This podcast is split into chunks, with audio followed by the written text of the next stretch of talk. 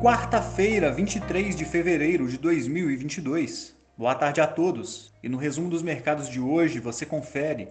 O Ibovespa chegou a abrir em alta, mas cedeu ao longo do dia aos movimentos do exterior e fechou em baixa de 0,78% aos 112.008 pontos mantendo ainda a aceleração de 0,99% do índice de inflação IPCA 15 em fevereiro frente ao mês anterior no radar dos investidores. Na ponta positiva, as ações da Eletrobras subiram 2,14% após a Assembleia Geral Extraordinária da companhia decidir por aprovar o início do processo de sua privatização, que deverá acontecer via oferta pública primária de ações no Brasil e no exterior, para que ocorra a diluição da União no capital votante para cerca de 45% do total. Na ponta negativa, os papéis da Raia Drogazil fecharam em queda de 6,02%, com a divulgação de seu balanço corporativo com um lucro líquido no último trimestre de 2021 cerca de 5,7% inferior ao mesmo período de 2020, na casa de 187 milhões de reais.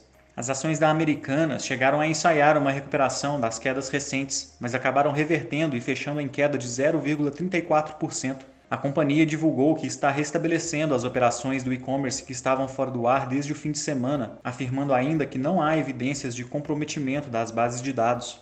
O dólar à vista às 17 horas estava cotado a R$ 5,00, em baixa de 0,95%, na menor cotação desde o fim de junho de 2021 no exterior, as bolsas asiáticas fecharam em alta, recuperando parte das quedas da semana, puxadas principalmente por companhias ligadas à indústria de semicondutores. No Japão, a bolsa não abriu em função de um feriado nacional. Na China, o índice Xangai Composto avançou 0,93%, os mercados na Europa operaram em alta na maior parte do dia, mas acabaram fechando em queda após o ministro das Relações Exteriores da Ucrânia solicitar à comunidade internacional que aumente a pressão sobre o governo da Rússia, que começou a sofrer as primeiras sanções durante a semana em função das tensões nas fronteiras entre os dois países. O índice Eurostock 600 recuou 0,28%.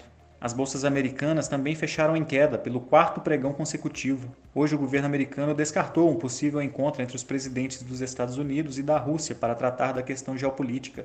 O Nasdaq fechou em queda de 2,57%. O S&P 500 recuou 1,84% e o Dow Jones caiu 1,38%. Somos do time de estratégia de investimentos do BB e diariamente estaremos aqui para passar o resumo do dia. Uma ótima noite a todos e até a próxima!